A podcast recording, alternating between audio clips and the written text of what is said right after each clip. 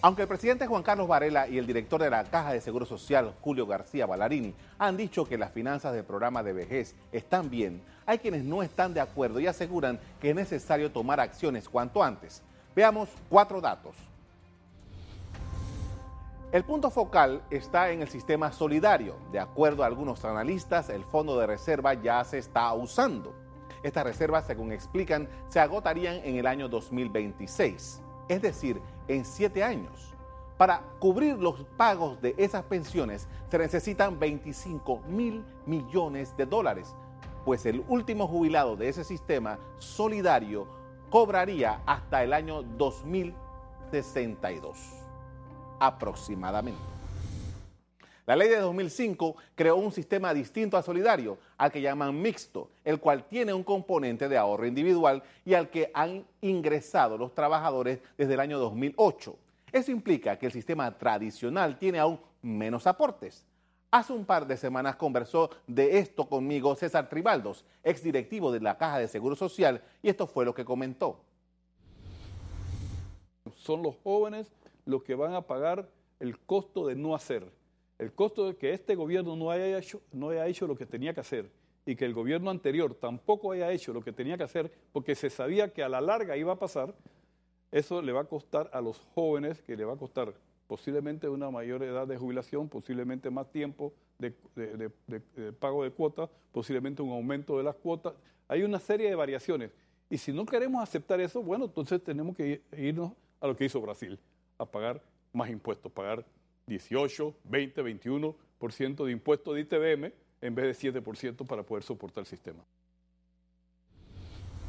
El sistema de pensiones vive con estas realidades. Los jubilados viven más y por ello cobran más. La informalidad ha crecido y estas personas no cotizan al seguro y la tasa de fecundidad ha bajado. Es decir, menos personas aportarán al sistema en el futuro. La ley vigente establece que para jubilarse, Toda persona debe aportar un total de 240 cuotas. La edad de jubilación de las mujeres es de 57 años y para los hombres 62 años. En el sistema solidario o de reparto reciben el 60% del promedio de sus 10 mejores años de salario. En el sistema mixto, los jubilados reciben una parte en base a un tope de 500 dólares de salario, de acuerdo a la edad y a las cuotas aportadas. Y con el aporte individual se divide el monto total ahorrado con los intereses generados entre el valor actuarial de la expectativa de vida de la persona. Como dije al principio, las autoridades han dicho que los reportes financieros del seguro dicen que los números están bien, pero según los estudiosos del tema, esos reportes están consolidados, lo que quiere decir que mezclan la cifra del sistema solidario con la del mixto individual y no hay claridad de cómo está separadamente cada uno acompaña el economista Felipe Argote, con quien vamos a conversar sobre la Caja de Seguro Social y particularmente de su programa de pensiones. Buenas noches. Muy buenas noches, gracias por la invitación. Bueno, gracias por haber venido. Usted ha hecho un análisis de la situación de la Caja de Seguro Social, particularmente del programa de invalidez, vejez y muerte. Y hay un tema, las autoridades dicen, las cifras están bien, primero nos asustaron, después dijeron que no, que eso era falsa alarma eso está bien. Pero usted dice que efectivamente las cosas no andan bien. ¿Cuál es su planteamiento? Bueno, es correcto. Lo que pasa es que como tú puedes ver los números y puedes analizarlo de diferentes formas. El problema del seguro social eh, y específicamente el programa de invalidez, vejez y muerte cae en crisis en el 2025.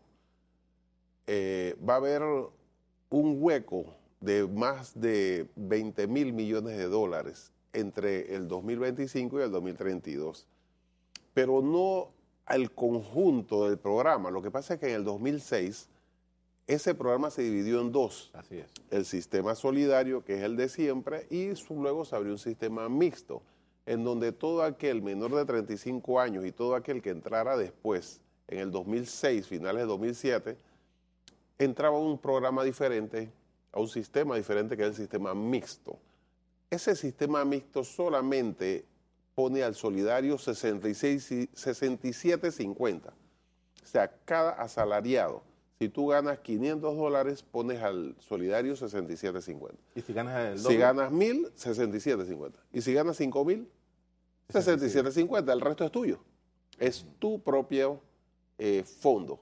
Por supuesto, los que quedamos en el sistema viejo, en el sistema solidario, estamos poniendo dinero para los actuales jubilados, pero los que están detrás de nosotros eh, están poniendo dinero para su propia cuenta y 67.50 para el nuestro. O sea, ese monto es irrisorio.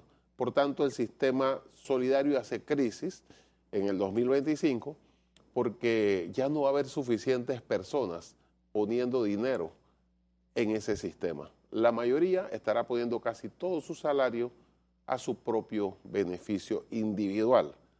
Y esa cifra de 67.50, que en el 2005, cuando se hizo la ley, era una cantidad, podía decir, relativamente alta, cada vez es menos, porque en ese tiempo un salario mínimo era 250 dólares, es 560. Por tanto, al ser una cifra fija, cada vez en términos reales es menor el aporte. Usted ha hecho un planteamiento, básicamente dice, bueno, el sistema mixto tiene fondos suficientes y ese sistema mixto le puede prestar ese dinero al sistema eh, eh, tradicional solidario y entre la misma caja se pueden liquidar y un préstamo a largo plazo y que cuando los las personas que se van a jubilar con sistema mixto comiencen a cobrar esas jubilaciones ya el repago viene andando. Explíquenos un poco cómo funcionaría eso. O sea, el dinero es mucho, por tanto no es la caja la que debe ponerlo, eso lo tiene que poner el Estado. Eso ha pasado en muchos países. En Chile, por ejemplo, se, no fue mixto, eh, fue individual. Totalmente. Por supuesto, en ese momento alguien dice, oye, pero tú dices que a partir de ahora las cuentas son individuales, pero yo tengo 58 años, yo he trabajado 30 años y he aportado, y mi pleta ya sé que se la gastaron los actuales jubilados, ¿qué van a hacer conmigo? Entonces el Estado dice, ok, no te preocupes, estamos en el 2000, en ese momento era 1982, el Estado va a poner una cantidad para poder cubrirte a ti que quedaste en esa generación que puso dinero para la anterior, pero que la siguiente no está poniendo. Entonces el Estado lo puso, pero aquí no se hizo. no se hizo a, propósito, porque en el 2005 había una crisis política porque estaban los trabajadores de la construcción en contra y el gobierno pensó que se iba a caer. Entonces hicieron esa parte de dividir los, sistemas, pero cuando alguien dice, oye, ¿y la generación que queda guindando? Ah, espérate, eso lo hacemos después pero, no se hizo nunca. En esa ley se, dispuso que el Estado igual anualmente le paga algo. Algo, pero que es nada, son 140 millones, que no es nada. Para el volumen, porque además hay un problema adicional, y es que recordemos que en la década del 70 se hizo una fiesta de jubilaciones especiales. Entonces, ese, toda esa cantidad de gente que ya se jubiló está cobrando. Entonces, cuando yo veo a un un señor en la calle de 80 años que dice, mira, yo no me alcanza, me, me dan 180 dólares porque yo era policía y me jubilé en los 80. Oye, pero espérate, tú tienes 30 años, estás cobrando y trabajaste 25 años y aportaste menos del 10% de tu salario. Entonces tú cobraste muchísimo. Entonces ese lote que está ahí de esas jubilaciones especiales, los estamos cargando, pero detrás de nosotros no hay suficiente. La nuestra se está agotando mucho más rápidamente ¿por qué estamos cargando a más de lo que hubiera sido si esas personas se hubieran jubilado como nosotros a los 62 años? Pero es que todavía hay personas que se están jubilando a los 43 y a los 45, específicamente a los policías y los bomberos. Eh, entonces, esa gente sí no lo carga el seguro hasta los 62 años, lo carga el, Estado. Estado.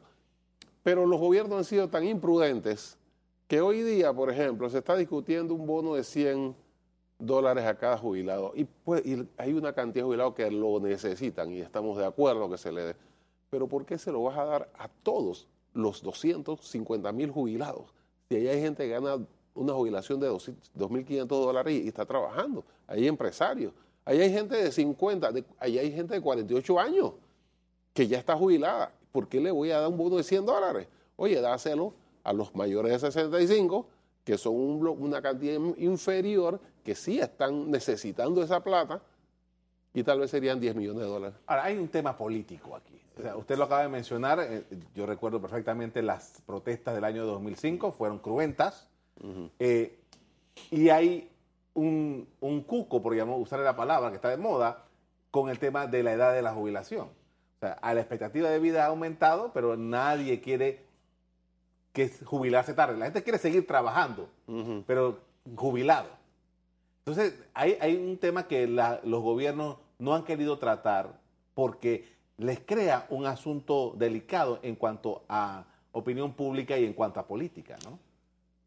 Eso es cierto, pero lo que pasa es que los que hicieron la ley 51 mataron al tigre y le tomaron miedo al cuero.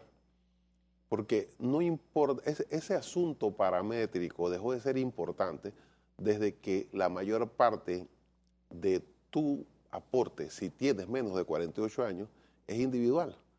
Claro. Entonces, ya eso de las medidas, o sea, si tuviéramos más jóvenes, si hubiera más población, esa mayor población tendría más aporte, pero a su fondo personal, no al mío.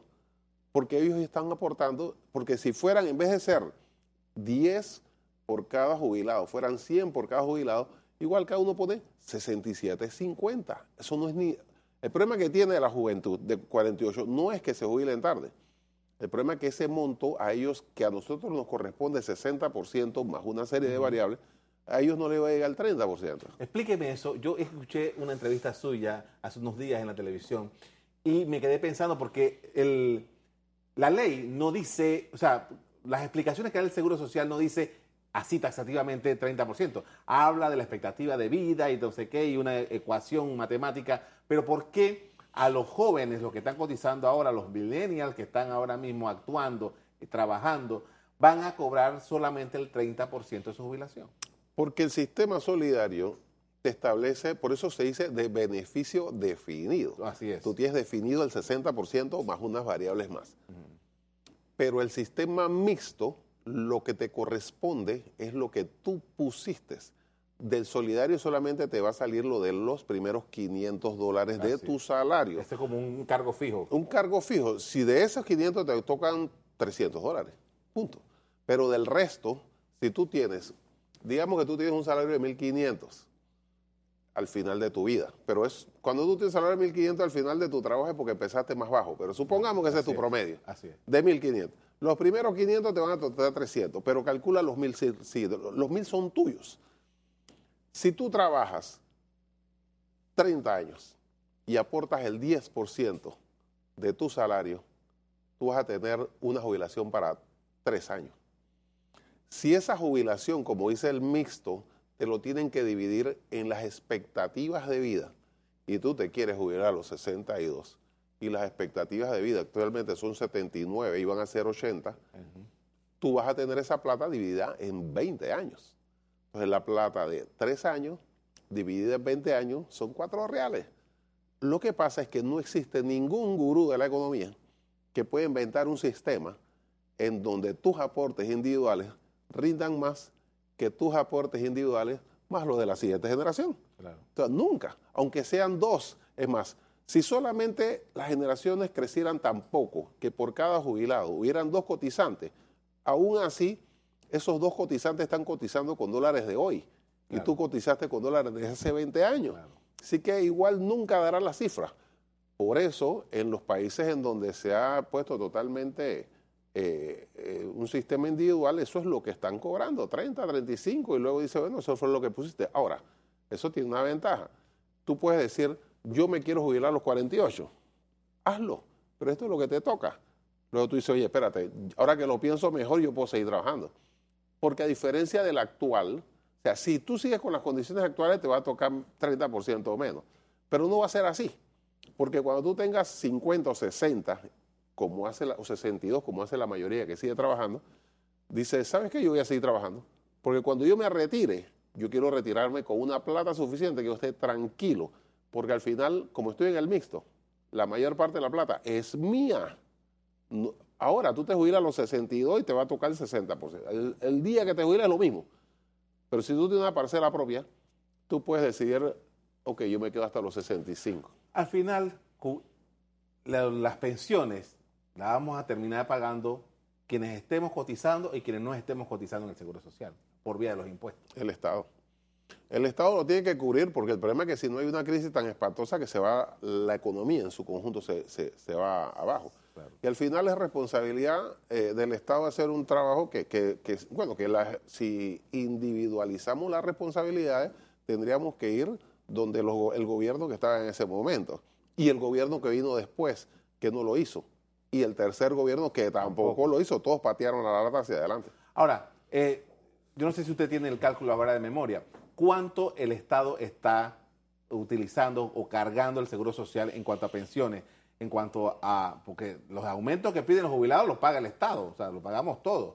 Eh, eh, las partidas estas que hay que darle anualmente para el sistema, en fin, más o menos cuánto estamos hablando. Mira, eso es relativo. Lo que pasa es que esta es una discusión de nunca acabar. Voy a decir por qué. porque el sistema trabaja de esta forma.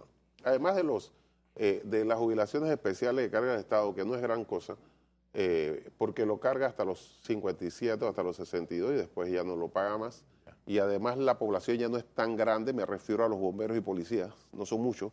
Antes eran los maestros, eran las enfermeras, eran media empleados públicos Sí, hace 20 años que esos salieron. que eso salió, pero lo estamos cargando porque todavía bien. Mira, algunos dirán el Estado está subsidiando al Seguro Social porque el, el programa de administración lo paga el Estado. Pero el asegurado dice, no, nosotros estamos cargando al Estado. Porque yo estoy cargando no a los asegurados, sino que el seguro está pagándole a los hijos, a la esposa, al esposo, al primo. O sea, y eso es responsabilidad del Estado cubrir la salud de ellos y lo está cubriendo el seguro. Así que más bien el seguro es que está subsidiando al Estado. Si el Estado le pagara los gastos de todas esas eh, beneficiarios, el seguro estaría mucho mejor. Es una discusión que no, nunca se va a terminar. Porque le agradezco mucho por dedicarnos este tiempo para, para conocer este tema, ¿no? Mira, lo importante de esto es que hay dos cosas. Una cosa es el sistema y otra cosa es el problema de administración. Y el problema de la administración no es un problema financiero, porque hay un superávit de 100 millones. El asunto es que esa tendencia, o algunos que dicen que hay que dividirlo en dos, a mi juicio es nefasta, porque vas a duplicar la burocracia estatal. Ok, muchísimas gracias.